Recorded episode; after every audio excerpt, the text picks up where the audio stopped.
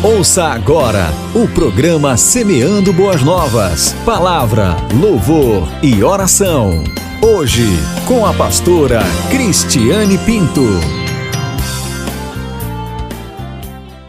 Estamos de volta com o programa Semeando Boas Novas. O tema da reflexão de hoje é o que você precisa fazer para ver um milagre, com base no Evangelho de Marcos, no capítulo 6. O objetivo da nossa reflexão de hoje é para que nós possamos entender que um dos principais passos da vida cristã é deixar Cristo agir milagrosamente na nossa vida.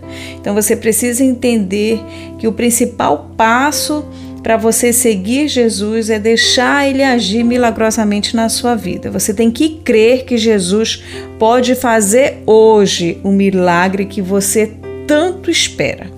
Se você puder, me acompanhe nesta leitura, Evangelho de Marcos, no capítulo 6, nós vamos ler do versículo 1 até o 6. Se você não puder, anote aí, se você estiver no carro, estiver no seu local de trabalho, depois você vai refletir nessa passagem que diz assim: Tendo Jesus partido dali, foi para a sua terra e os seus discípulos o acompanharam. Chegando o sábado, passou a ensinar na sinagoga e muitos ouvindo se maravilhavam, dizendo: De onde vêm estas coisas? Que sabedoria é esta que lhe foi dada? E como se fazem tais maravilhas por suas mãos? Não é este o carpinteiro, filho de Maria, irmão de Tiago, José, Judas e Simão? E não vivem aqui entre nós suas irmãs? E escandalizavam-se nele. Jesus, porém, lhes disse: Não há profeta sem honra senão na sua terra, entre os seus parentes e na sua casa. Ele não pôde fazer ali nenhum milagre senão curar uns poucos enfermos, impondo-lhes as mãos. Admirou-se da incredulidade deles, contudo, percorria as aldeias circunvizinhas a ensinar. Bem, o texto que nós lemos agora ele vai tratar de quando Jesus foi, durante o seu ministério, à cidade de Nazaré, a cidade onde ele passou a sua infância, a sua adolescência. E é com base neste texto que nós vamos observar o que muitas vezes nos acontece e que nos impede de ver o milagre acontecer. Como a gente observa logo aqui no versículo 1, fala que ele partiu dali e foi para a sua terra. Ele foi para a sua terra, ou seja, ele chegando lá na sua terra.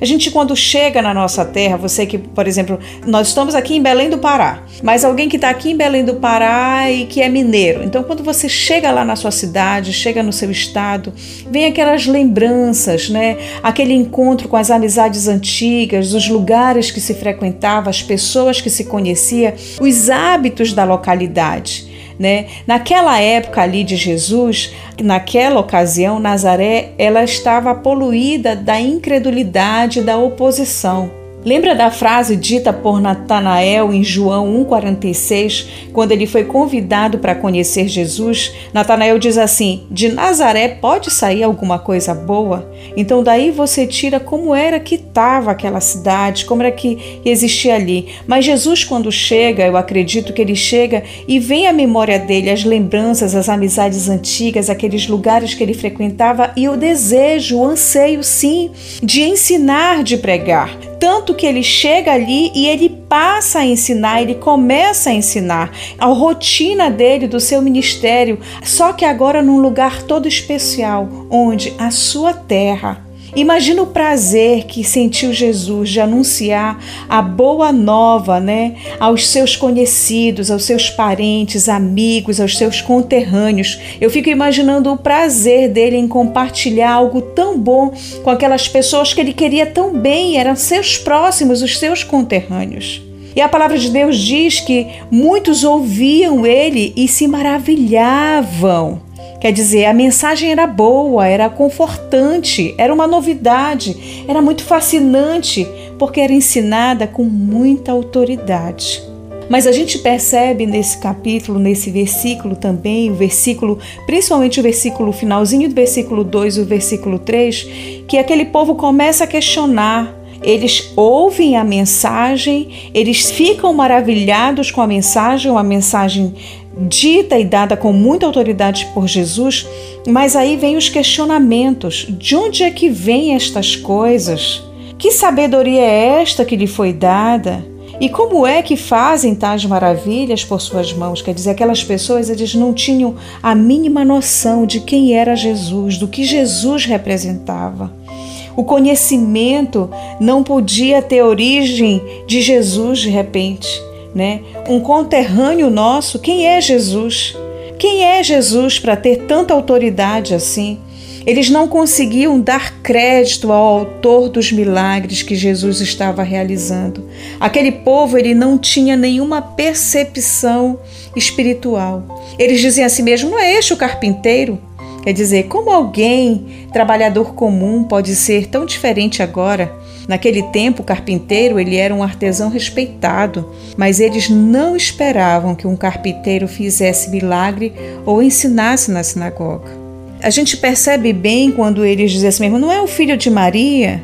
Naquele tempo, as pessoas eram conhecidas pelo nome do pai, então a citação normal era: não é ele o filho de José?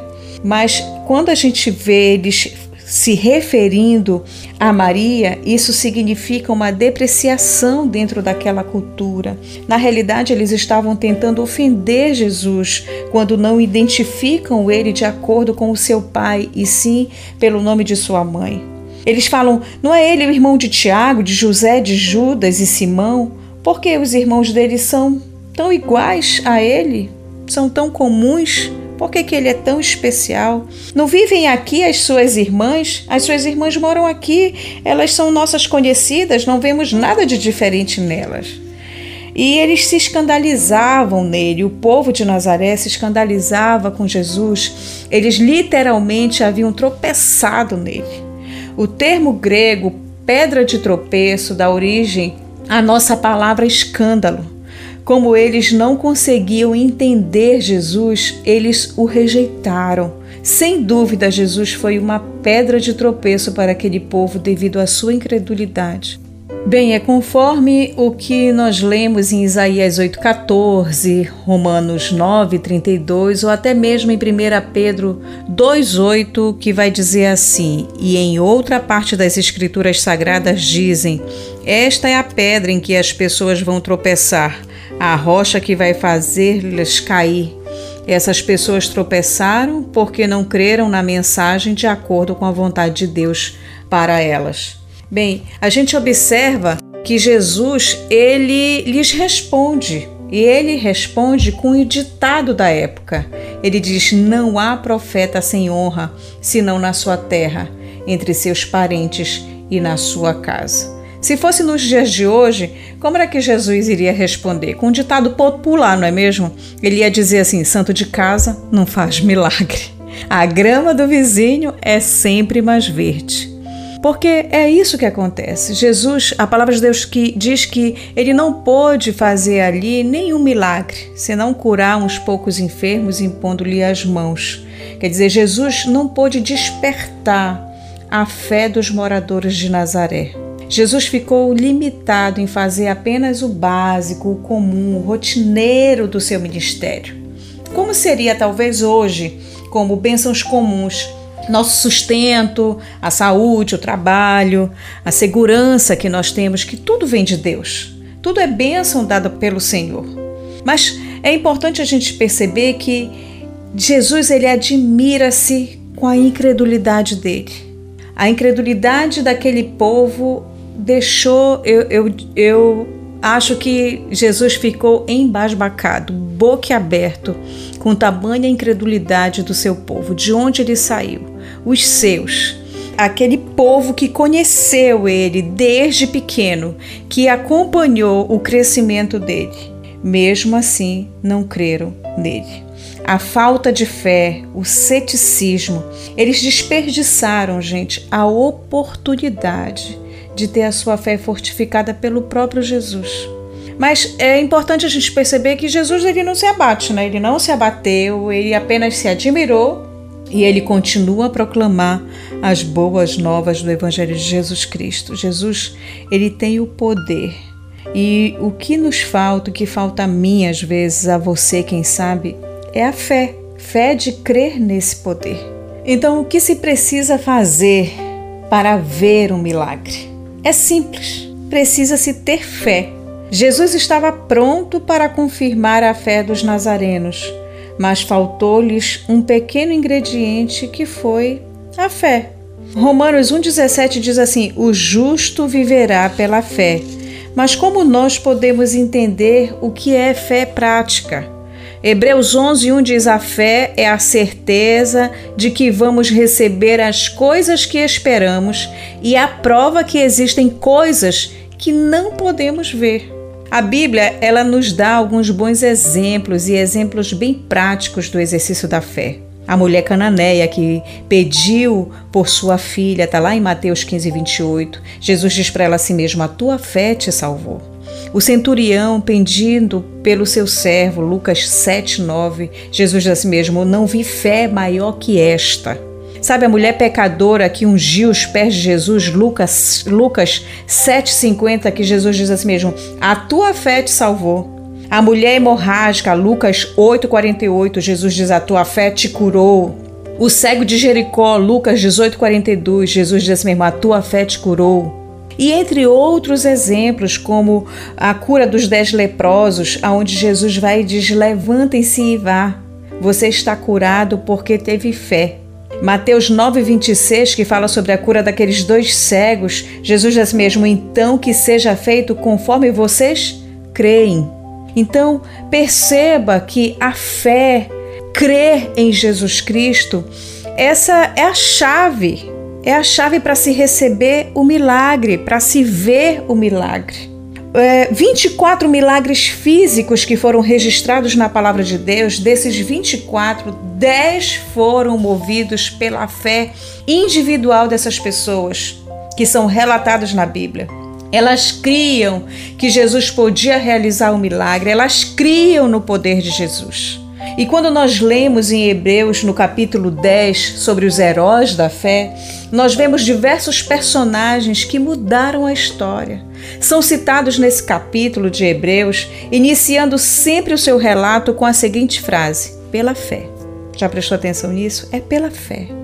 É pela fé, é pela fé que você vai acordar de manhã, é pela fé que você vai pegar o seu carro, é pela fé que você vai pegar esse ônibus, é pela fé que você vai entregar o seu currículo, é pela fé que você vai fazer aquela ligação, é pela fé, é pela fé. Porque você já pensou se aqueles homens não tivessem exercitado a sua fé, o mar vermelho não teria se aberto. Abraão não teria saído de U e nem teria tido Isaac como filho. Noé não teria sido salvo do dilúvio sem fé.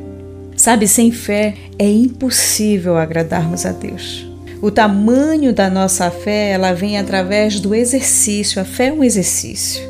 A fé, ela vem pelo ouvir e no nosso caso, a fé vem por nós exercitarmos na leitura da palavra. A fé, ela ela vem e traz esse milagre, aquele milagre que você quer, o milagre que você quer ver sendo realizado na sua vida. Se você quer que aconteça, basta você ter fé em Jesus, porque Ele pode fazer. Creia nisso. Creia que o milagre ele vai acontecer.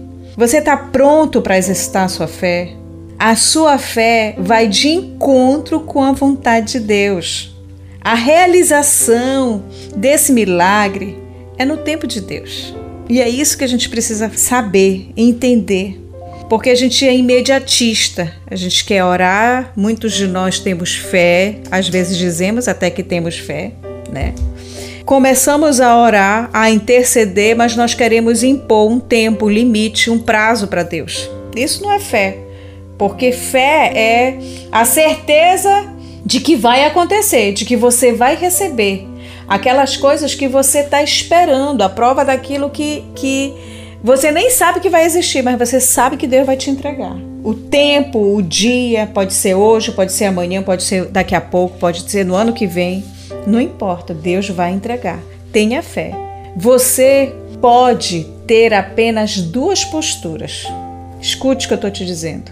Você pode ter apenas duas posturas. Decida hoje. ter um comportamento nazareno ou ser corajoso, ser corajosa para entregar a sua fé em Cristo Jesus. A escolha, ela é sua para ver o seu milagre acontecer. Então, são duas vertentes. Ou você vai ter um comportamento nazareno, incrédulo, ou você vai ser uma mulher, um homem corajoso, corajosa e vai entregar a sua fé em Cristo Jesus. Está nas suas mãos. A palavra de hoje é: tenha fé para ver o seu milagre acontecer. Amém? Vamos orar. Querido Deus, meu amado Pai, graças te damos por mais um dia na tua presença. Graças nós te damos por tudo que tu tens feito em nossa vida pelos momentos felizes, Senhor, pelas aflições, pelas nossas tribulações, Pai, que nos levam a estar cada dia mais junto a Ti. Nós cremos, Senhor, que Tu tens todo o poder no céu e na terra, e é por isso, Pai, que nós descansamos em Ti.